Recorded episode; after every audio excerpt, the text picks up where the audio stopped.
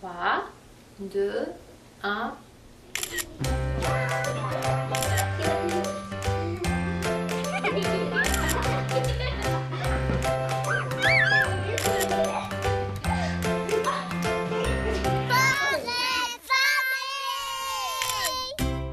Bonjour à tous, j'espère que vous allez bien. C'est Marianne Paquette avec vous pour les 60 prochaines minutes avec grand plaisir. Je vous accompagne dans le cadre de l'émission Portrait de famille. Vous êtes sur Canal M. Aujourd'hui, je vous présente le portrait de famille de Cécile Langelier. Elle est maman de trois grands-enfants, Stéphanie, Mathieu et Véronique, et grand-maman de sept petits-enfants âgés de 5 à 14 ans. Comme à chaque émission, vous le savez, je m'inspire du parcours de mon parent invité pour bâtir euh, le 60 minutes de son vécu, ses différentes expériences. En deuxième partie d'émission, on parle de la canne blanche. Vous savez, celle que l'on voit parfois dans les mains des personnes non-voyantes lorsqu'on est dans le métro, que l'on magasine dans la rue on peut être fasciné par l'agilité avec laquelle ils se déplacent. On se rend pas toujours compte à quel point pour eux c'est un outil extraordinaire pour favoriser l'autonomie, mais qui a aussi derrière cette aisance-là euh, tout un apprentissage. Avec Carole Zabiello, qui est spécialiste en orientation et mobilité à l'Institut Nazareth et Louis Braille, on va aborder ce sujet-là. Aussi avec Julie Gaboury, entraîneur pour Chien Guide Canada, on découvre la Fondation des Lions du Canada et ses programmes de Chien Guide un programme que je ne connaissais pas du tout avant la semaine dernière et ça sera un grand plaisir d'en savoir davantage. En chronique aujourd'hui, retourner aux études à 40 ans, oui, c'est certainement possible, mais aussi très courageux. On pourra en parler avec Claude Rivet, les conseillers en gestion et en transition de carrière à l'organisme Midi 40. Et finalement, la ressource du jour, eh bien, c'est nous c'est-à-dire l'organisme Vues et Voix, avec notre présidente directrice générale Marjorie Théodore. On vous parle de nos livres sonores adaptés que l'on produit ici et à quel point ces livres-là permettent la lecture pour des personnes, oui, d'une part, qui ont un handicap visuel, mais aussi plein d'autres types de réalités. Restez là, ça va être bon.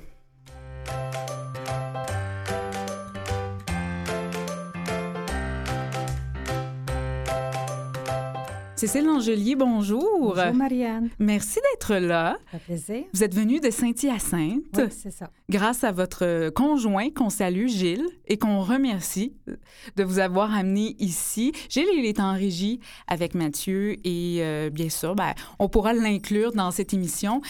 Les gens qui nous écoutent entendent peut-être déjà Dawson qui bouge. on entend, on entend quelques clochettes. Cécile, vous vivez avec la rétinite pigmentaire. Vous êtes maintenant non-voyante et euh, ça a été un long parcours, c'est-à-dire que ces difficultés-là ont commencé à se manifester autour de vos 15 ans. C'est certain que quand j'ai à l'école, j'avais déjà de la difficulté à lire si on me demandait de lire longtemps. Parce que mon œil, il ne voulait pas lire. Hmm. Mais j'ai quand même fait mon cours en noir et blanc, comme tout le monde. Mais je n'ai pas fait de, de, longues études parce que. C'était pas votre tasse de thé? Non, non ça ne m'intéressait pas plus que ça parce que j'avais de la difficulté déjà à lire. Donc, à ce moment-là, on comptait en termes d'années une onzième année pour vous. C'est ça. J'ai envie, avant que l'on puisse poursuivre cette discussion, qu'on parle de votre photo de famille, celle que vous nous avez proposée, qui circule sur nos médias sociaux, sur notre site web aussi. C'est votre photo de famille avec vos trois enfants et vos sept petits-enfants. Mais j'ai compté, Cécile, il y en manque un. Ben oui, j'avais une, de 14 ans qui ne pouvait pas se présenter à, nous ce dimanche-là pour la photo. Ça veut dire qu'il me manque la plus vieille de mes petites filles, Amy. Voilà.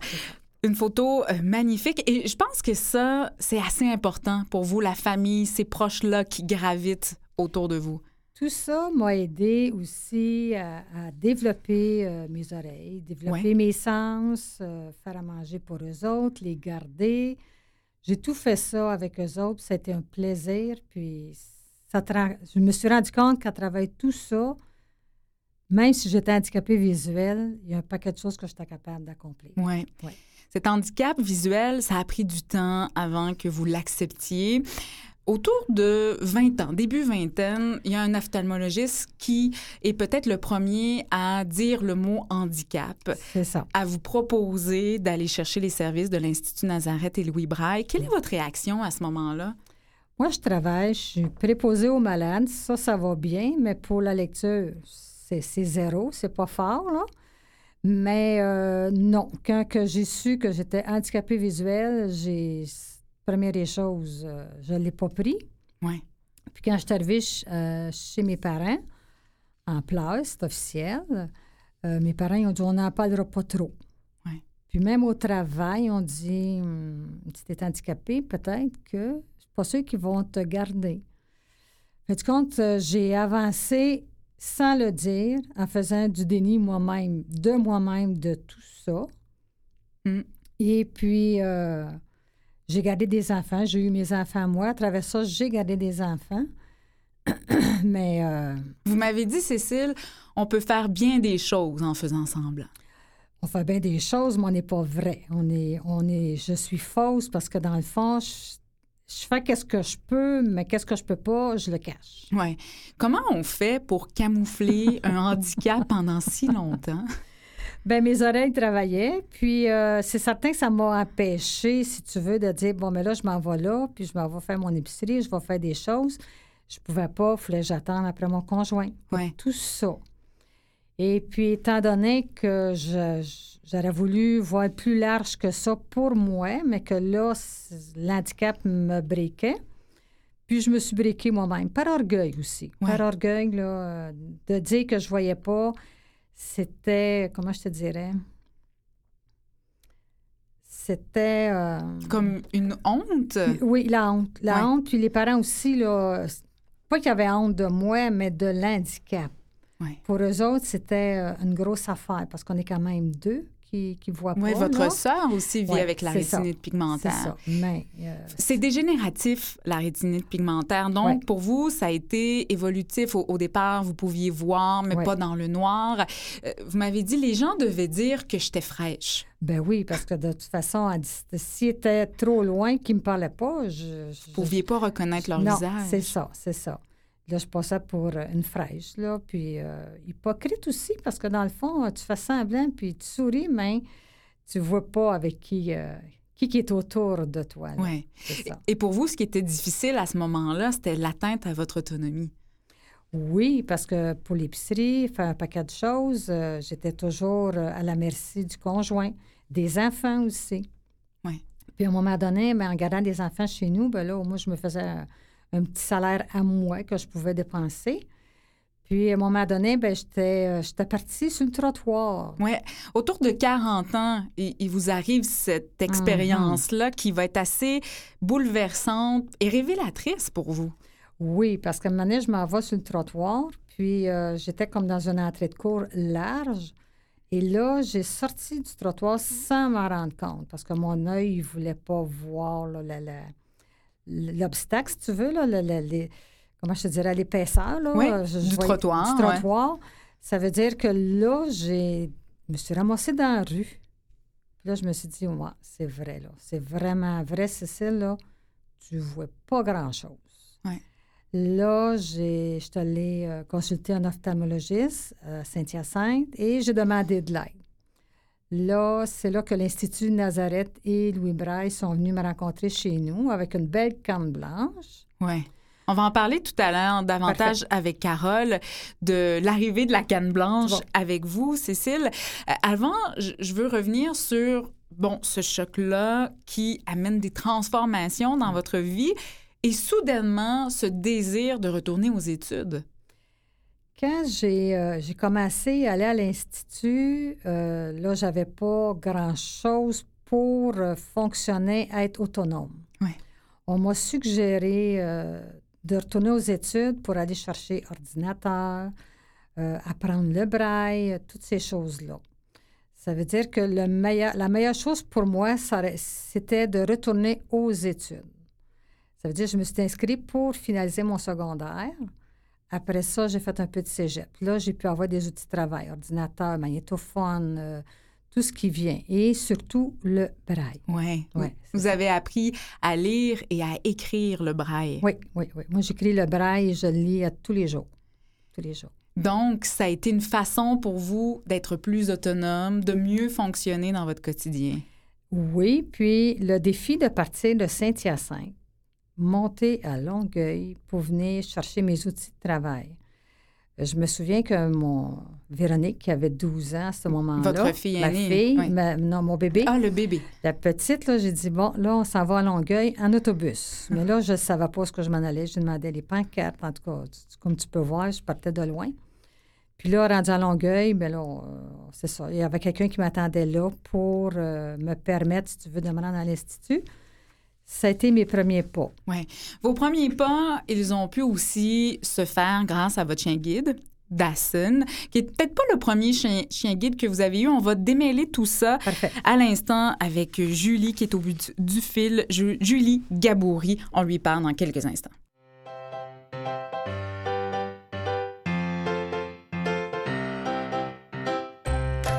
Julie Gabory, bonjour. Bonjour. Vous êtes entraîneur, entraîneur, oui, chien guide Canada pour la Fondation des Lions du Canada et ses programmes de chiens. On en parle de tout ça aujourd'hui. Vous entendez peut-être Dawson bouger, Julie? il, est... il est quand même silencieux. il, est à, il est à côté de Cécile qui est avec moi également en studio. Je veux euh, m'adresser à Cécile en premier lieu pour lancer cette discussion. Un chien guide, Cécile, c'est arrivé quand dans votre vie? Un chien guide, c'est arrivé, ça fait. Euh, ça, c'est mon deuxième chien guide, des années 2003. Parce qu'à un moment donné, euh, je voulais. Mon, Gilles, il travaille toujours, puis moi, je voulais être autonome. Ouais. Ça veut dire que pour être autonome, juste la canne blanche. C'était pas suffisant. Ben pour vous. non, c'était pas suffisant, puis c'était très patient ce que je reste. Ça veut dire que j'ai choisi de faire une demande pour un chien guide. Mais mon premier chien ne vient pas de la Fondation, mais quand il est décédé, euh, là, on m'avait dit que la Fondation des Lions du Canada, et on travaille avec le Club Lion aussi de Saint-Hyacinthe, que c'était une excellente fondation. J'ai fait ma demande. Julie est venue me rencontrer chez moi. Hein, Julie? Oui, bien sûr. C'est ça. c'est là qu'elle a vu que j'avais peut-être le potentiel pour avoir un chien, mais j'avais besoin d'entraînement avec le chien. Euh, ce beau euh, qui est un caniche, un caniche royal blanc. Julie, j'ai envie de parler avec vous de cette Fondation des Lions du Canada qui offre différents services. Quels sont ces différents services? Alors, on a six programmes d'entraînement ici à la Fondation. On a Vision Canine Canada pour les personnes non-voyantes. Euh, ensuite, on a notre programme euh, de chien guide d'assistance à l'audition pour les personnes malentendantes ou sourdes. Mm-hmm. Ensuite, on a nos chiens guides de service pour les personnes à mobilité réduite. Ensuite, on a notre programme euh, de chien guide pour les enfants autistes. On a un programme euh, de chien guide pour les personnes ah épileptiques, hein. ainsi qu'un programme pour les personnes diabétiques de type 1. Oui. Julie, lorsque vous avez rencontré Cécile au début des années 2000, qu'est-ce qui vous permettait de savoir qu'elle avait le potentiel? Quels sont les critères autant pour une personne qui présente un handicap que le chien? Comment vous évaluez tout ça? Mhm. Alors, nous, quand on va rencontrer la personne, on, va voir bon, quels sont les besoins de la personne. Pour le programme de vision canine, c'est l'entraînement qu'ils ont en orientation mobilité, s'ils sont capables de se déplacer avec la canne blanche de façon sécuritaire. Mhm, mhm. Euh, ensuite aussi, bon, les habiletés de, de suivre des directives, des instructions euh, pour voir si bon, ils vont être capables de travailler avec un chien. Um, ensuite, le dossier est révisé par notre comité d'acceptation. Euh, puis si la personne est acceptée, elle est sur notre liste d'attente. Puis on a un chien de disponible pour elle. Elle est invitée à venir euh, à une session de formation ici de 26 jours ah euh, en Ontario. Ensuite, à ce moment-là, le chien est entraîné. On entraîne la personne à travailler avec son chien. Euh, on est national, euh, puis aucun frais pour l'obtention du chien. Euh, donc, Cécile elle s'est déplacée aux frais de la Fondation par avion. On est allé la chercher ici à l'aéroport de Toronto. puis elle est restée avec nous, logée, nourrie sans frais, durant la session de formation. Pendant ces 26 jours avec Dasson. Exactement. Ensuite, euh, Cécile est retournée avec Dawson à la maison. Euh, puis je suis allée faire un suivi pour m'assurer bon, que tout, euh, les, tout les, ce qu'ils avaient appris ici à la Fondation s'était bien transféré dans leur environnement euh, et dans leur quartier. Mmh. Cécile, allez-y. Quand Julie est revenue avec Léa pour faire un suivi, Dawson, là, je peux dire qu'il était tellement bien dressé, là. Hmm. Ça a été très facile de, de, de revenir parce qu'ils sont pas revenus après. Ils sont venus une fois, puis ils ont vraiment vu que Dawson, là, puis c'est vrai qu'il est bon. Que Dawson et Cécile, ben, c'était un bon duo. Justement, bon, d'une part, Julie, d'abord et, et avant tout, comment vous les entraînez, vos chiens? Alors pour nous, ici, on a travaillé beaucoup avec euh, du renforcement positif. C'est beaucoup de répétitions.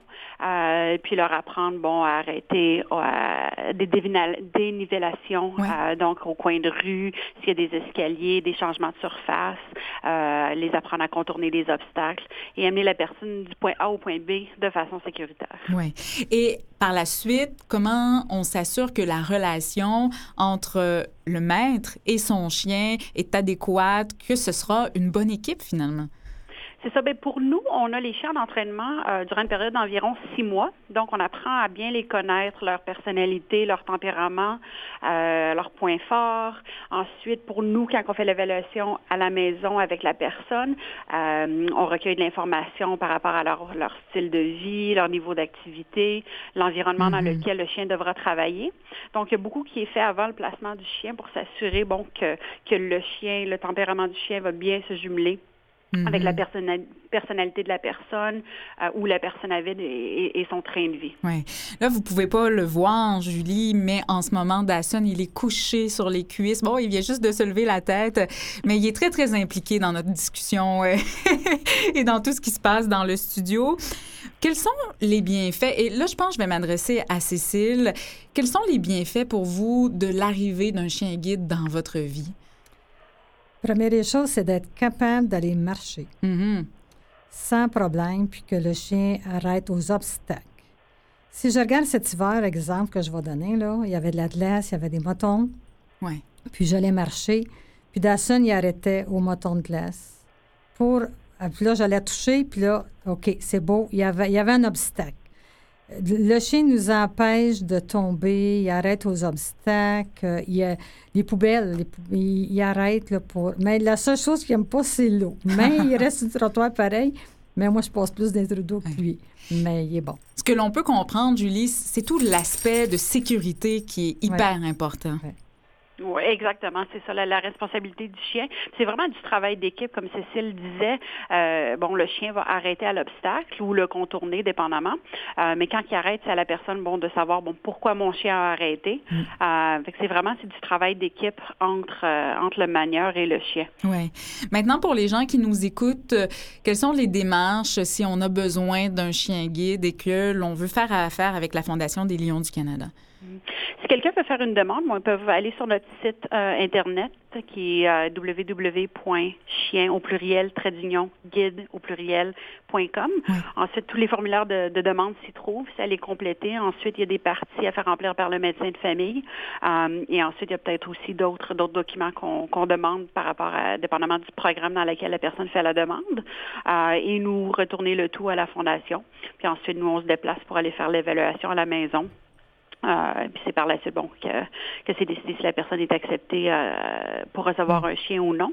Puis ensuite la personne était sur notre liste d'attente jusqu'à ce qu'on ait un chien de disponible pour elle. Euh, dépend du, dépendamment du programme, euh, les sessions de formation sont environ de 10 à 26 jours. euh, Toujours à. Toronto? Toujours à Toronto. OK. oui. Et ça peut prendre combien de temps entre la demande et de pouvoir avoir cette formation-là? Euh, c'est certain qu'on a des, des listes d'attente dans tous les programmes. Généralement, ça tourne autour d'environ un an, mais des fois, ça peut aller de un à deux ans, euh, dépendamment du programme et, et de la demande à ce moment-là. Euh, puis aussi, dépendamment, bon, du euh, si la personne a des allergies, a besoin d'un caniche comme Dawson, des fois, l'attente peut être un petit peu plus longue parce qu'on en a moins, Oui. que, moins que les labradors euh, ou que d'autres races. Vous avez des labradors, des caniches et... euh, On a, c'est ça principalement le Labrador. On a aussi un peu de Golden. On a des, euh, des Flatcoat aussi qui est de- dans la même famille que les Golden et les Labradors. Euh, ainsi que le caniche royal. On utilise le caniche miniature aussi Mhm. pour les programmes qui n'ont pas besoin d'un gros chien. Maintenant, en terminant, je vais absolument parler de cette marche que vous organisez, Cécile Langelier, le 4 juin prochain. C'est à Saint-Hyacinthe. Oui. Elle sert à quoi, cette marche-là? Ça, c'est pour donner au suivant. c'est pour permettre à d'autres chiens, à d'autres personnes d'avoir des chiens guides qui viennent de la Fondation. Et c'est ma sixième année que je fais que, que, que je la prépare, cette marche-là. Ça s'appelle Sans laisse au suivant. C'est ça. Puis moi, étant donné que je suis vraiment fière de Dassen, de l'autonomie que ça m'apporte, mais je trouve que c'est important pour moi de donner au suivant. On peut s'inscrire de quelle façon à cette marche-là? Euh, première des choses, c'est, comment je te dirais, c'est que moi, j'ai des pamphlets de Saint-Hyacinthe, si tu veux. Oui. Euh, avec à mon numéro de téléphone, ils peuvent me téléphoner. On laissera ça sur notre site. Je l'ai sous les yeux. On pourra le laisser. Donc, cette marche à 13 heures du côté de Saint-Hyacinthe, sans laisse au suivant. Une façon, justement, de redonner la chance à des personnes non-voyantes d'avoir un chien. En terminant rapidement, Cécile? L'inscription est à midi. On marche à une heure. On a Rick Hughes qui est avec nous comme euh, porte-parole, qui vient. on a des grignotines aussi là, qui, nous, qui nous sont données pour qu'on. Parce que tous les gens qui ont des chiens, ils peuvent venir marcher avec les chiens de famille et nous mhm. donner des dons sur place. Merci Cécile et surtout merci Julie Gaboury, entraîneur pour Chien Guide Canada. On parlait de la Fondation des Lions du Canada. Merci pour votre travail. Merci Julie. Bienvenue. Au revoir. Au revoir. Claude Rivet, bonjour. Bonjour. Vous êtes conseiller en gestion et en transition de carrière à l'organisme Midi, 30, Midi 40, pardon, oui. Et on est là pour parler ben, justement du retour à l'école, aux études lorsque l'on a 40 ans. Je le disais en introduction tout à l'heure, Claude Rivet, c'est possible. Oui, ça, on peut s'en douter, mais c'est certainement très courageux de faire ce saut-là. Oui, effectivement. Plusieurs personnes réussissent à le faire. Mais pour maintenir l'effort, il faut savoir pourquoi on le fait. Parce qu'il va sûrement y avoir des difficultés de parcours, ne serait-ce que dans la famille immédiate. Oui, notamment lorsque on est maman ou papa, donc on a euh, des enfants. Euh, tout d'abord, quelles sont les difficultés ou les obstacles qui peuvent se dresser devant nous, Claude, lorsqu'on désire ou que l'on souhaite retourner aux études à 40 ans? Bien, euh, dépendamment du programme d'études, ça se peut qu'il y ait un écart de génération, c'est-à-dire qu'on soit en contact avec des jeunes. Donc, on n'apprend pas de la même façon, la discipline n'est pas la même. Par ailleurs, on ajoute une charge de travail aussi à notre horaire, c'est quand même important euh, étudier, ben, dans la mesure où on a peut-être abandonné cette activité euh, psychologique-là, ben, il faut euh, se remettre là-dedans, trouver des structures pour apprendre, mémoriser l'information. Euh, ça fait appel aussi à des nouvelles technologies parce qu'on n'enseigne plus ou on ne reçoit plus l'enseignement de la même façon qu'on le faisait autrefois. Les nouvelles technologies se sont implantées aussi. Et vous disiez quelque chose d'intéressant tout à l'heure, Claude Rivet. Il faut savoir pourquoi on le fait. C'est-à-dire que J'imagine qu'il faut se poser les bonnes questions avant d'entamer ce processus-là et avoir euh, un, réel objectif. Indéniablement, au-delà de l'objectif, trop souvent, les gens ne savent pas exactement pourquoi ils le font mm-hmm. ou leurs motivations ne sont pas suffisantes. Et de là, la préparation est, est, insatisfaisante aussi. Et quand je n'ai pas suffisamment de préparation, j'ai de la difficulté à faire face aux imprévus, aux remises en question, aux obstacles qui vont se présenter inévitablement parce qu'ils font partie de la vie, les obstacles. Oui. J'imagine que l'une des façons de bien se préparer, en premier lieu, c'est d'en parler avec son conjoint, sa conjointe et même ses enfants. Oui, absolument, parce que ça va changer la dynamique familiale. La vie personnelle de la personne, mais la dynamique familiale, tous les gens autour de, cette personne-là. La disponibilité aux autres n'est plus tout à fait la même. La disponibilité pour exécuter des tâches euh, familiales quotidiennes n'est plus la même. Et si on essaie, euh, malheureusement, de tout maintenir en place, ça devient extrêmement difficile et périlleux. Oui. Cécile, vous, de votre côté, on, parle de ce sujet-là parce que vous, vous avez fait ça, retourner aux études autour de la quarantaine, début quarantaine. Quels sont vos trucs? Quels ont été vos trucs plutôt? Ben, en fait, je vais vous parler de la. Ben, attendez, M. Rivet, je posais la question à, ah, Cécile. Je m'excuse. Euh, moi, au départ, c'est certain que j'étais à la maison. Euh, les enfants étaient des ados. Mm-hmm. Ça veut dire que pour continuer à, à voguer, les autres, ils n'avaient pas besoin de moi. J'avais mhm. peut-être plus besoin d'eux autres. Tandis que là, en retournant aux études, ma motivation, c'était d'aller chercher des outils de travail pour être capable de ne pas attendre après eux autres. Oui. Oui, oui, oui. Ça veut dire qu'à quelque part, en retournant aux études, ma motivation, c'était de libérer. Uh De libérer, être capable de lire toute seule. Euh, parce qu'avec l'Institut, ils nous donnent des, ils nous prêtent des choses en autant qu'on fasse quelque chose avec. Oui. Ça, ça revenait, Cécile, à l'autonomie, dans votre cas, cette quête de se débrouiller seul et de ne pas avoir à demander aux autres. Euh, Claude, je reviens à vous. Il y a certainement d'autres trucs que vous connaissez pour être certain de ne pas abandonner et que cette période de vie soit facilitée. Oui, ben en fait, plus on s'informe sur le projet qu'on veut euh, lancer, plus on va voir aussi les difficultés de parcours et plus on peut parer à ces difficultés-là. La pire chose, c'est de partir simplement avec une idée euh, qu'on lance comme ça, euh, sans voir tous les, obstacles qui vont se présenter. Malheureusement, quand ils se présentent, on est désemparé. Et de là, la remise en question. Mais tout à l'heure, ce que je voulais souligner, c'est que même moi, j'ai fait un retour aux études ah, Ça arrive à plusieurs personnes parce que, vous savez, ça change rapidement dans la vie mm-hmm. et on a besoin de s'ajuster. Oui. Il y a des ressources qui existent. Bien sûr, Midi 40 est une de ces ressources. Et c'est intéressant ce que vous disiez parce qu'avant d'être épuisé, avant d'être découragé, il faut aller chercher cette aide-là. Oui, ben écoutez, euh, une fois qu'on a fait le retour aux études dans un domaine de, spécialité, j'aime bien aussi l'idée d'aller voir ce qui se passe sur le marché du travail, si c'est à ça qu'on aspire. Voir quelles sont les attentes des employeurs et voir si la démarche que j'envisage, est-ce qu'elle va répondre aux besoins du marché aujourd'hui? Au-delà du, des maisons d'enseignement, j'aime bien aller voir sur le terrain exactement quelles sont les attentes. Et tout ça permet de me rassurer et d'être encore plus près du marché du travail parce que si c'est le cas, ben, ça vaut la peine de s'approcher des, des, attentes des employeurs. Oui, c'est d'autant plus motivant de sentir qu'après tous ces efforts donnés, on aura un boulot qui nous convient et dans lequel on peut s'épanouir. En terminant, Claude Rivet, si on vient en situation de handicap, est-ce qu'on peut bénéficier d'aide ou d'adaptation? Oui, il y a des organismes spécialisés. Si, entre autres, on parle de retour euh, sur le marché du travail, il y a des organismes pour tous les secteurs d'activité. Entre autres, pour des gens qui peuvent avoir des limitations physiques, euh, il y a un organisme qui s'appelle l'Étape, qui ont des mmh. bureaux à Laval et à Montréal. Et pour ceux qui peuvent avoir des limitations euh, au niveau de la santé mentale, il y a un organisme qui s'appelle l'Arrimage encore une fois, pour des bureaux à Montréal et à Laval. Et il y en a pour d'autres difficultés de la vie, euh, mm-hmm. des organismes qui sont vraiment spécialisés dans le domaine. Au même titre que pour nous, on est spécialisé pour une clientèle de plus de 45 ans. Oui. Et, c'est important d'avoir ces ressources-là pour s'accrocher euh, parce que quand on y arrive, et comme c'est le cas de Cécile, j'imagine que c'est très satisfaisant, notamment pour l'estime personnelle. Oui, écoutez, ce que les gens me témoignent principalement, c'est quand ils sont assis à eux-mêmes à la maison, ils ont l'impression qu'ils sont face à rien, qu'il n'y a plus rien de possible. Le découragement prend place immédiatement ou très rapidement. Et si bien qu'ils se sentent démunis dans une jungle aussi grande.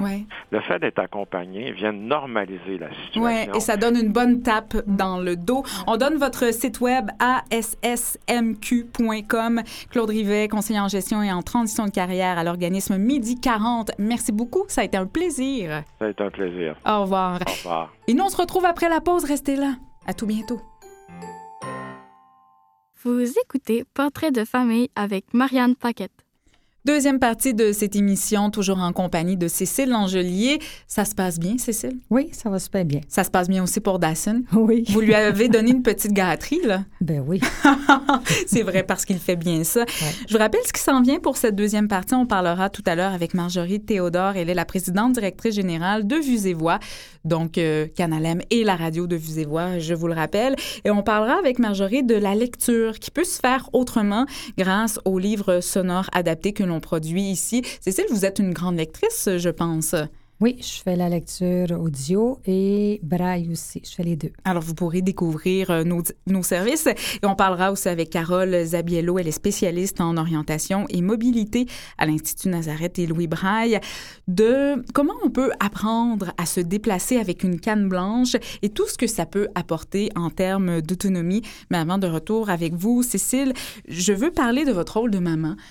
Est-ce que cet handicap qui s'est transformé, bien sûr, au cours des différentes années pour vous amener à, être complètement non-voyante, a changé des choses dans votre approche avec vos enfants, dans la façon d'interagir avec eux?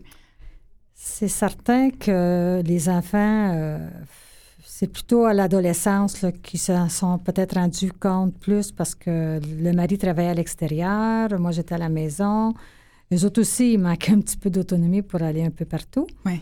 Euh, comme Mathieu a suivi des cours de karaté, ça veut dire que je partais à pied avec lui pour se rendre à l'école où ce était le cours. Puis je revenais avec lui, tout ça pour euh, au moins leur donner la chance là, de, de faire plus que juste aller à l'école. Oui. Et c'est certain que dans cette période-là, euh, la canne blanche, je ne la sortais pas. Je n'avais pas commencé à dire oui à l'handicap. Parce que. Vous étiez encore dans le déni à ce oh, moment-là. oui, j'étais dans le déni, puis j'avais toujours un bras pour, euh, pour, me tenir ou me dire qu'est-ce qu'il y avait en avant ou des choses comme ça. Puis j'ai entraîné mes enfants aussi dans, ça, là. Puis quand les autres avaient. C'était le temps aussi de faire leur étude, bien là, il fallait qu'ils me disent qu'est-ce qu'il y avait sur leur feuille parce que je ne la voyais pas. Je la voyais pas. Euh, mais il y a bien des choses que j'ai appris quand même à faire de moi-même, si tu veux. Là, euh, euh, Et vous avez jamais arrêté de cuisiner? Non.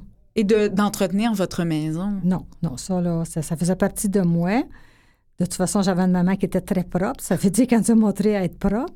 Puis, euh, j'étais quand même bien à ça, mais il me manquait quand même quelque chose à l'extérieur. Parce que, tu sais, tu vois les autres qui ont des professions et toi, tu n'as pas. Oui, ça a été votre plus grand deuil, ça, le travail. Oui, ça a été ça.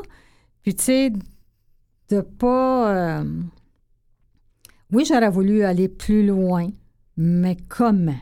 Hmm. Comment aller plus loin? Mais, euh, mais je ne l'acceptais pas. Ça veut dire que je ne pouvais pas aller plus loin, là. Vous pouvez pas vous épanouir dans cette vie. D'ailleurs, vous m'avez dit, lorsque j'ai accepté mon handicap, j'ai foncé dans la vie, dans ma vie.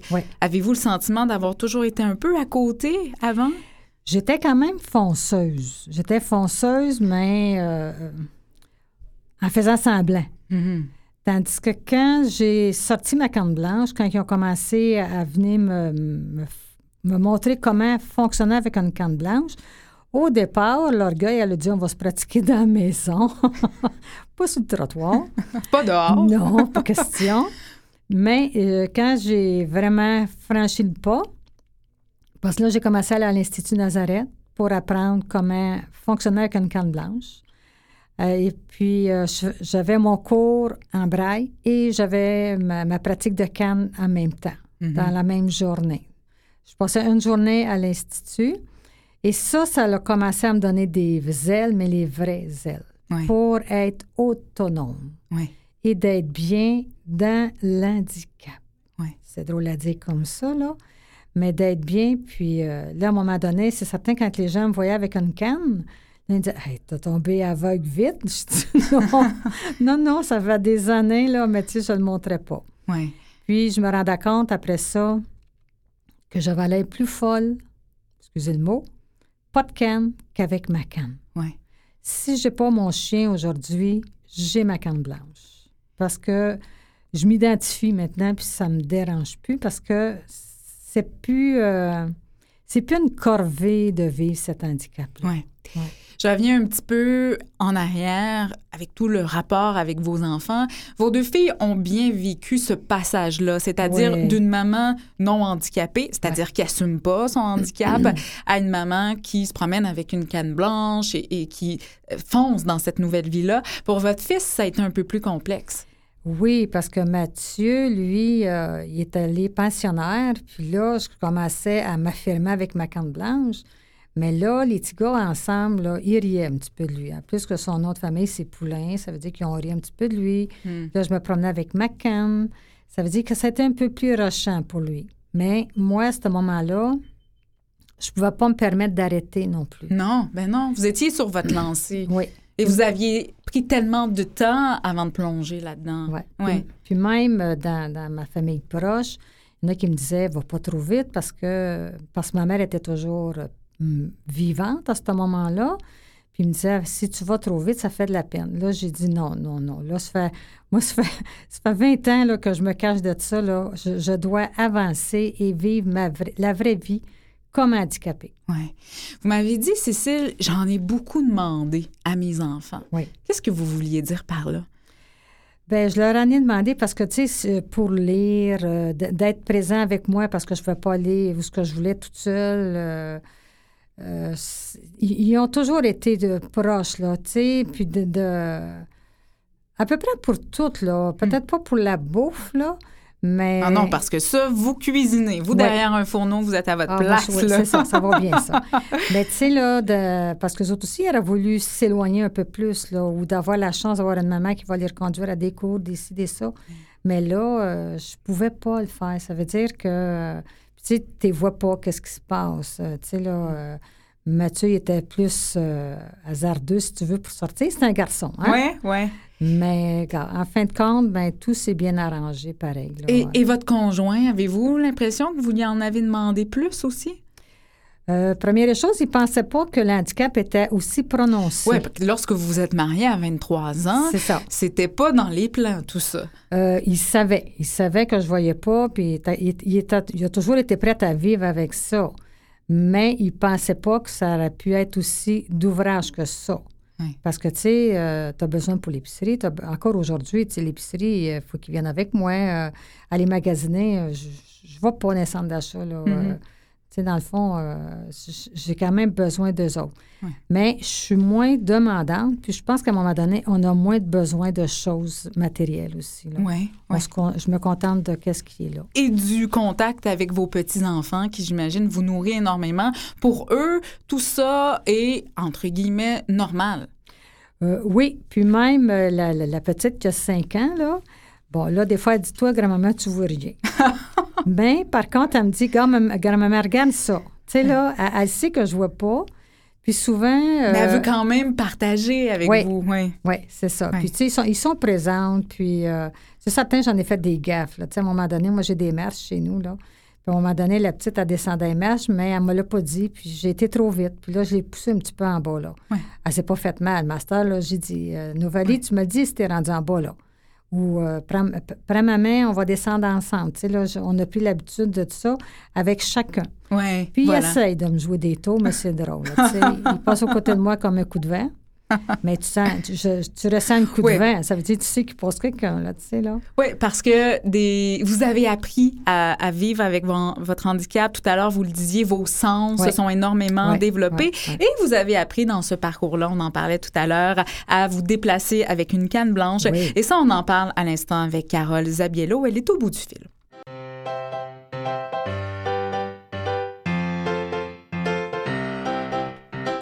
Bonjour Carole. Bonjour, ça va bien? Allô, allô Carole. Bonjour, Cécile.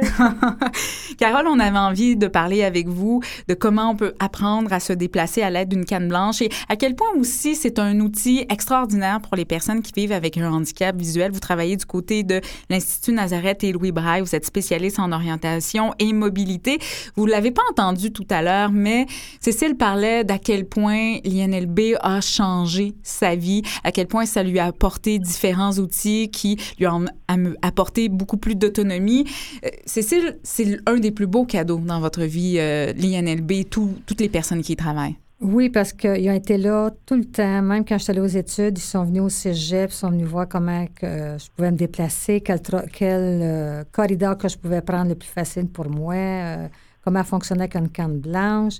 Puis Carole, elle a été d'un support énorme. Il y avait aussi Michel Bradette qui a travaillé avec moi. Mm-hmm. J'ai travaillé avec ces deux personnes-là. Mais Carole, elle, m'en a fait voir de toutes les couleurs. on, va, on, va, parler de ça. Carole, une canne blanche, ça a plusieurs fonctions. Évidemment, peut-être la première, c'est la sécurité. Oui, c'est la sécurité, mais euh, je crois que Cécile, au début de, son handicap euh, à cause de sa pathologie, euh, avait une certaine vision. Mm-hmm. Et lorsque les personnes ont une certaine vision, mais qu'elle n'est pas maximale, ils peuvent utiliser la canne comme identification. C'est-à-dire que dans les foules, pour trouver une marche, la première marche d'escalier, pour traverser une rue, ils vont, ils vont l'utiliser, ils vont la sortir tout simplement. Ok, l'utiliser dans ces moments-là. Mais il y en a peut-être besoin dans d'autres occasions. Le soir aussi, probablement, mais c'est, ça peut être sporadique. Pour une personne qui est totalement euh, aveugle, une cécité totale, ben, c'est certain qu'elle elle va se déplacer avec la canne qui va détecter, OK, c'est un outil tactile qui va détecter euh, tout ce qu'il y a dans son passage, les obstacles, les changements de niveau, euh, le, à mhm. l'arrivée au coin de rue. Alors, toutes ces choses-là, c'est, c'est et ça amène la sécurité, c'est certain. Bien sûr. Est-ce que c'est facile se déplacer avec une canne blanche? Ben, écoutez, euh, il y a plusieurs facteurs hein, qui influencent le déplacement. Hein. Il faut, euh, il y a la confiance aussi là-dedans. Hein. Il y a le stress, il y a la peur. Ok, ça, ça, c'est quelque chose. Mais euh, il y a aussi l'important aussi, c'est les habiletés qui nous permettent de se déplacer avec que ce soit un chien guide ou une canne, de façon sécuritaire. Et ces habiletés-là, ça, c'est universel. Et l'outil qu'on choisit, c'est personnel. Mais la canne, OK, se déplacer avec une canne, puis que ça soit facile, ben ça dépend de ça dépend du talent de la personne, ça dépend de son habileté à, faire les choses. Euh, mais tout le monde réussit, OK, mm-hmm. selon son degré ou son besoin de, se déplacer avec la canne, si c'est l'aide qu'elle choisit. Allez-y, Cécile. Moi, quand j'ai commencé à vouloir accepter la canne blanche, parce que j'ai bien dit vouloir l'accepter, la canne blanche, et que je me sentais bien avec la canne, c'était plus facile d'être sur un trottoir et d'avancer et de comprendre euh, de quelle façon, mettons, comme Carole elle me disait, mettons, pour entendre ton trafic, des choses comme ça, là. Là, c'était mm. plus facile. Mais des fois, tu vas te dire, oui, on a, comment, comment tu fais pour sentir le trafic sur ta joue? Mm-hmm. Hein? Ben, c'est ça que je c'est ça que je disais, les habiletés, mm. OK, c'est un petit peu euh, le fil de conduite mm. de se déplacer avec une aide. Le fait d'utiliser les, les, sons de la circulation, ok, pour se situer dans l'espace, pour savoir si on est près ou, loin de la circulation. Lorsqu'on traverse une rue, est-ce que la circulation est toujours en ligne droite à côté de nous? Est-ce qu'elle forme une diagonale? À un moment donné? Est-ce que le son diminue? Est-ce que le son s'intensifie? Ça, c'est toutes des choses qui nous permettent de dire, oh, peut-être que je me dirige vers la circulation. Oh, peut-être que je m'éloigne de la circulation. Alors, c'est des choses que ça, ça prend du temps, mhm. OK, aux habiletés. Après ça, la technique, c'est une technique, comprenez-vous? Se déplacer avec un chien guide, c'est une technique aussi. Mais les habiletés, c'est ça qui fait qu'on utilise l'outil euh, de façon efficace. Et euh, c'est pour ça qu'avec Cécile, on a travaillé beaucoup. Euh, c'est sûr qu'on a travaillé dans son environnement parce que Cécile, c'est là qu'elle voulait se déplacer. Il y a des gens qui on peut on, peut travailler dans n'importe quel environnement parce qu'ils vont généraliser, mais Cécile, son besoin, c'était de travailler chez elle. Elle connaît ça par cœur son environnement et on avait une piste. Alors on pouvait, OK, marcher dans la piste cyclable puis être connecté directement au son pour savoir, OK, mais quand on a commencé, on l'a fait aussi en guide humain, là. Il faut, euh, faut faire attention, tu sais, à, ce que la personne soit, se sente à l'aise et se sente en sécurité pour euh, utiliser les habiletés qui l'entourent pour s'orienter dans l'espace. Carole, saviez-vous au départ que Cécile, elle cachait sa canne blanche dans son sac à main? ah ben, écoutez, je crois qu'à ce moment-là, euh, je ne connaissais pas Cécile, mais je connais assez de personnes qui ont son problème visuel qui font la même chose. c'est euh, c'est difficile. Euh, c'est difficile euh, de, l'assumer au départ. De, s'afficher avec un problème visuel. C'est sûr que c'est très difficile. Et après, on se rend compte que c'est un outil formidable. Est-ce que se déplacer avec une canne blanche, c'est un peu comme se déplacer avec un chien guide, Carole? Écoutez, c'est pour ça que je vous ai parlé d'habileté parce que c'est deux aides euh, opposées. Parce que la canne, hmm. c'est une aide qui est tactile. OK? On est connecté avec le sol, on est, on est vraiment connecté à où est-ce qu'on se déplace. Tandis que le chien guide, on est dans l'espace total. Notre main est accrochée après un harnais, OK? Et il faut se se fier totalement au chien, puisqu'avec mhm. une canne, on se fie totalement à nous-mêmes, OK? Et les habiletés qu'on apprend, OK, pour se déplacer avec un chien guide, c'est la même que j'enseigne avec un chien mhm. avec une canne. Mais, je veux dire, avec le chien, c'est qu'on est beaucoup plus dans l'espace. Il faut faire des exercices qui sont un peu plus différents, qui ressemblent plus au chien guide. On fait beaucoup d'exercices en guide humain, justement, pour démontrer que c'est nous qui dirigeons le chien. Donc, le chien, il apprend à arrêter au coin de la rue, des nivelations, les obstacles, tout ça. Mais c'est nous qui dirigeons le son. Puis s'il y a quelque chose qui arrive au niveau du son, au niveau, c'est à nous de dire, hop, on arrête, OK, puis là, j'analyse, puis là, je, vérifie mes affaires. Alors, c'est des habiletés qui vraiment comme je vous disais tantôt, rendent les déplacements efficaces, que ce soit l'outil. Mais c'est deux outils complètement opposés à cause qu'ils ne donnent pas la même information. On se fie, la canne, on se fie à nous-mêmes, puis avec le chien, on doit se fier au chien. À lui. Allez-y, Cécile. C'est certain qu'au départ, la canne m'a aidé justement à, à reconnaître si l'auto est proche, si elle est loin. Et après ça, quand tu t'accroches au chien, ben, tu continues, tes oreilles continuent, ça, ça va. Ah, le chien, il t'éloigne. Non, non, t'es pas correct. Là. Il faut que tu reviennes sur ton trottoir. Tu sais, mm. grâce à la canne que j'ai appris, ça a été plus facile après ça d'être avec le chien. Mm-hmm. Mais, mais excuse-moi, Cécile, continue. Mm-hmm. Mais c'est certain que la canne, moi, j'ai trouvé que tu étais plus attentif autour. Il faut que tu te concentres plus avec une canne. Oui, ça, c'est absolument vrai. Il faut que tu te concentres plus parce qu'avec un chien, tu sais, surtout quand tu fais des, des trajets que qu'on connaît, ça devient euh, hein, ça devient facile. Mais euh, il y a un autre aspect aussi dans le déplacement qu'il faut considérer, puis j'en ai un petit peu parlé tantôt, c'est euh, l'assurance et la mm. confiance. Mm, bien sûr. Quand on se déplace, quand on fait à un moment donné les exercices avec la canne, même si c'est quelqu'un qui plus tard va se déplacer avec un chien guide, c'est que nous, on vérifie en même temps son autonomie. Est-ce qu'elle est-ce qu'elle se sent à l'aise de se déplacer seule? Est-ce qu'elle traverse les rues, OK, avec sécurité quand elle est avec la canne? C'est ça qu'on vérifie aussi parce que cet aspect-là est très important parce que sinon, si cette peur-là est là, puis cette confiance-là n'est pas là, ça va être la même chose que ce soit avec le chien ou la canne. OK, il va avoir un stress de plus qu'on essaie, OK, de, de donner tous les outils possibles, les habiletés à la personne pour ne pas qu'elle se sente comme ça. Il reste peu, de temps à, cet entretien. Alors, je vous demande tout de suite, Carole, comment on peut se procurer une canne blanche? Bien, écoutez, euh, la canne blanche, c'est le spécialiste en orientation et mobilité qui la donne. Ok, Si la personne a besoin d'une canne blanche, ben elle doit euh, s'inscrire à, à l'Institut Nazareth et Louis Braille. OK? Puis là, on va faire une évaluation. Puis parce que des fois, la personne, peut-être qu'elle n'a pas besoin tout le temps de sa canne blanche, peut-être qu'elle en a mhm. besoin tout le temps. Il y a d'autres habiletés qu'on peut lui montrer. Si elle a encore euh, un résidu visuel, ben on peut lui montrer comment s'en servir encore plus efficacement. il y a plein de choses qu'on va pouvoir, mais c'est vraiment à l'Institut. C'est au travers un centre de réadaptation pour la déficience visuelle. Et avoir la chance de vous rencontrer parce que ce que je comprends, Carole, c'est que vous êtes à l'écoute des usagers, vous allez les rencontrer sur place et vous êtes à l'écoute de leurs besoins. Je pense que c'est important pour qu'il y ait une réussite avec le contact de la canne blanche. Oui, non, je pense que c'est très important. Il faut écouter, puis euh, il faut conseiller aussi il faut leur dire qu'est-ce que nous on pense, il faut leur donner les outils. Euh, c'est oui, c'est l'écoute est très importante. C'est, ça notre métier finalement.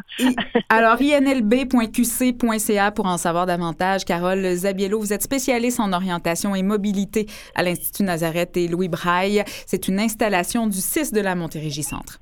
Oui, c'est ça. Merci beaucoup, Carole. Je vous remercie. Merci, Carole. bye bye. C'était une belle amie pour moi. Dernier segment de cette émission en compagnie de Marjorie Théodore, présidente directrice générale de Vues et Voix. Bonjour Marjorie. Bonjour Marianne. Merci d'avoir pris le temps pour cette entrevue. On est vraiment dans tous les bouleversements du déménagement. C'était quand même. Euh, il, faut, il, faut, le souligner, c'est important. C'est une façon aussi de le dire à nos auditeurs.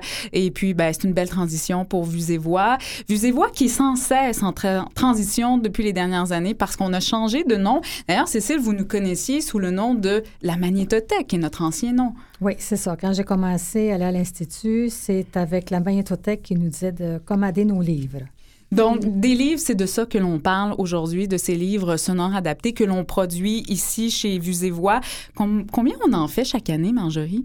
Bien, on en fait 750 euh, par année, donc euh, c'est quand même euh, énorme. et ben, on, en fait selon aussi la demande de la Bibliothèque et Archives nationales du Québec. on pourrait en faire plus. Hein, j'aime toujours dire ça, qu'on peut en faire plus, mais pour l'instant, c'est 750 titres. Comment ça fonctionne? Parce que tantôt, Cécile avait ce genre de questions et dit Ah, mais moi, je commande OSQLA. Donc, nous, on fonctionne avec eux, on a un lien avec eux. C'est nous qui fournissons les livres OSQLA.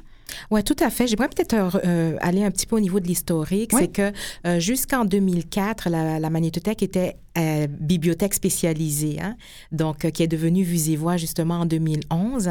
Donc euh, ensuite, il y a eu la venue de la Grande Bibliothèque du Québec. Alors on a dû nous céder toute la partie diffusion. Donc on s'est ancré beaucoup dans notre mission comme producteur. Mm-hmm. Donc comme producteur, ben on produit que les livres, mais on les produit en fonction de la demande de la Bibliothèque et Archives nationales du Québec. Alors c'est pour ça aussi qu'on en fait 750. Donc la procédure est comme ça, on produit et la diffusion est faite par le service québécois du livre adapté, qui est un service de Bibliothèque et Archives nationales du Québec. Oui, Cécile. Ça veut dire que si je veux un livre, je passe par le SQLA, je passe pas par vous autres. Non, tout à fait. Nous, on n'en fait plus directement. Euh, donc, alors, c'est vraiment par le SQLA. Oui. Et vous pouvez faire des commandes. Les gens peuvent, s'ils préfèrent les polars ou ils préfèrent des livres plus humoristiques ou des livres de recettes, il y a quand même cette possibilité-là de faire ces demandes. Euh, oui, mais quand même, il y a un bémol parce qu'il y a une politique de développement de collection euh, de, la, de la BNQ. Mais par contre, à ce qu'ils nous disent, c'est qu'ils prennent encore des demandes des, des usagers. Mais quand même, ils vont, ces demandes-là doivent être aussi en lien avec cette politique de développement de collection. Alors, euh, tandis qu'avant, euh, lorsqu'on était euh, direct avec le, usager, on, le faisait, quelle que soit la demande. Oui. Parlons-en de nos usagers. Il y a bien sûr des lecteurs qui vivent avec un handicap visuel, mm-hmm. mais pas seulement, Marjorie. Oui, tout à fait. Et puis lorsqu'on parle de l'handicap, nous, on parle de l'handicap visuel, physique et, et l'handicap perceptif, c'est ça. Donc, alors, euh, ce qui veut dire, ce qui englobe aussi tous les troubles d'apprentissage, euh, aphasie, euh, dyslexie, dysorthographie, etc. Donc, alors, ça, ça c'est tout cet aspect-là. Les livres audio sont aussi très, très bons pour eux. Et de plus en plus, Vusévoix tend à vouloir aussi desservir cette population-là qui, qui va en grandissant Oui. Quel genre de livres on produit ici? Bien, ici, on produit tous les livres, euh, biographies, euh, euh, tout, tout, ce qu'on retrouve dans une collection régulière. on a aussi 10% de la collection qui est la collection jeunesse. Donc, alors, pour vraiment tous les goûts, parce que il faut donner aussi, il faut inviter aussi les gens à lire d'autres choses, mais c'est une collection quand même qui est assez diversifiée. Oui, parce que nos lectures permettent de nous mettre en contact avec la société, avec nos proches également c'est agréable de pouvoir dire j'ai lu ça dernièrement, l'as-tu lu, as-tu aimé? On peut entamer une discussion de cette façon-là. Cécile, vous lisez quoi en ce moment? Moi, je lis sur. Euh, j'aime les choses qui sont spirituelles, euh, ah. qui, qui, m'intériorisent, si tu veux, là? Oui. Et puis, j'ai lu aussi la série des Chevaliers d'Émeraude. Oui. Ça, je l'ai lu en braille. Mm-hmm. Parce que pour garder le braille aussi, il faut le lire faut le pratiquer. Il faut le pratiquer. Oui. Ça veut dire que qu'est-ce que vu que ça, que j'aimais ça, puis que ça me ça me gardait mon doigt parce que j'ai juste un doigt qui lit. c'est pas les deux, mais c'est ça. Mais par contre, si je vais avoir des recettes, des choses comme ça, là, je vais demander des livres euh, en audio. Mm-hmm. Oui comme on peut faire ici. Ces livres-là, Marjorie, ils ne, seront, ils ne se font pas tout seul, on a besoin de bénévoles pour les ben, faire. Bien sûr, on a besoin de bénévoles et puis tout un, encadrement. Donc actuellement, on a près de 375 bénévoles par semaine. C'est quand même énorme. Et puis là-dedans, il y a plusieurs types de bénévoles, de bénévolat, c'est-à-dire il y a la vérification, il y a le lecteur, le moniteur, c'est lui qui suit la lecture, euh, puis celui qui annote les livres aussi avant l'enregistrement.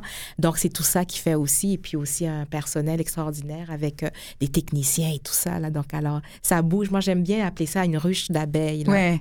Tout ça pour permettre la lecture à des gens pour qui c'est plus ardu, voire même impossible. Évidemment, on, mentionnait tout à l'heure, on est peut-être un peu moins en contact avec nos usagers, mais mm-hmm. quand même, on a de leurs nouvelles. Qu'est-ce que ça leur apporte, nos livres sonores adaptés? Ah, c'est vraiment, des fois, on a pas mal de, témoignages qui sont très touchants. Ça leur apporte une fenêtre sur le monde, ça leur apporte, euh, ben, bien sûr, euh, le, loisir de, de, de, lire, mais de pouvoir aussi être en contact. Hein. Euh, tu le disais si bien tout à l'heure, lorsque quelqu'un qui a ses yeux lit un livre, mais euh, la personne non-voyante peut aussi discuter de ce livre-là. Et puis, ça, donc, c'est tout un, euh, comment je dis, un entourage social aussi qui, euh, qui est en mouvement. Donc, ça apporte beaucoup de bien-être. Et puis, on aime ça aussi, recevoir des témoignages de, de nos usagers parce qu'on les partage aussi avec ces bénévoles-là qui font les livres. Ça, ça les stimule encore plus. Ça les touche beaucoup aussi parce que de, pour les avoir entendus s'exprimer là-dessus, eux, ils viennent ici par cœur, par intérêt, bien sûr, mais mm-hmm. parfois, ils n'ont pas nécessairement l'impression que ça va résonner quelque part. Mais quand ils ont le retour de nos usagers, pour eux, ça devient très, très concret ah à ce moment-là. Ce don de leurs yeux et de leur voix. De là, le nom de notre organisme, Vues et Voix, vuesetvoix.com d'ailleurs, si vous voulez entrer en contact avec nous et partager vos lectures. En terminant, Marjorie, pour encore une fois démystifier SQLA, Vues et Voix. Mhm. Pour avoir accès à nos livres, il faut s'inscrire quelque part. Oui, il faut vraiment s'inscrire à travers le, euh, le, service québécois du livre adapté, qui est un service qui est au sein de Bibliothèque et Archives nationales du Québec, BANQ. Euh, nous, on ne peut pas le faire directement. Puis il y, a, y, a, tout un processus, puis il faut démontrer aussi qu'on on, a une perte on a ce besoin-là. etc. Ah oui, oui, tout à fait. Et c'est gratuit. C'est gratuit, ça, il faut le dire. Merci beaucoup, Marjorie Théodore, de ce partage-là. Je suis bien fière, moi, de travailler ici, d'offrir ça. Euh, pour moi, c'est par la radio. Voilà. Cécile Langelier, c'est déjà terminé. Merci. Merci beaucoup. Premier passage euh, à la radio pour vous, c'est un baptême. oui. Vous avez fait ça comme une championne. Ben Merci beaucoup. Merci à Gilles aussi qui est en régie et à Dacin euh, qui a fait ça d'une façon très, très calme. Vous nous avez déjà conquis, euh, vous deux, vous trois, avec votre présence. Merci à Mathieu Tessier qui est en régie. Merci à Christiane Campagnan qui s'occupe des médias sociaux et de notre site, vusevoix.com, je le répète, et à Sylvie Révard, Louise Vient qui sont à la recherche. C'est Marianne Paquette au micro. On se redonne rendez-vous pour la semaine prochaine. Un autre portrait de famille. À tout bientôt. Portez-vous bien. Bye bye.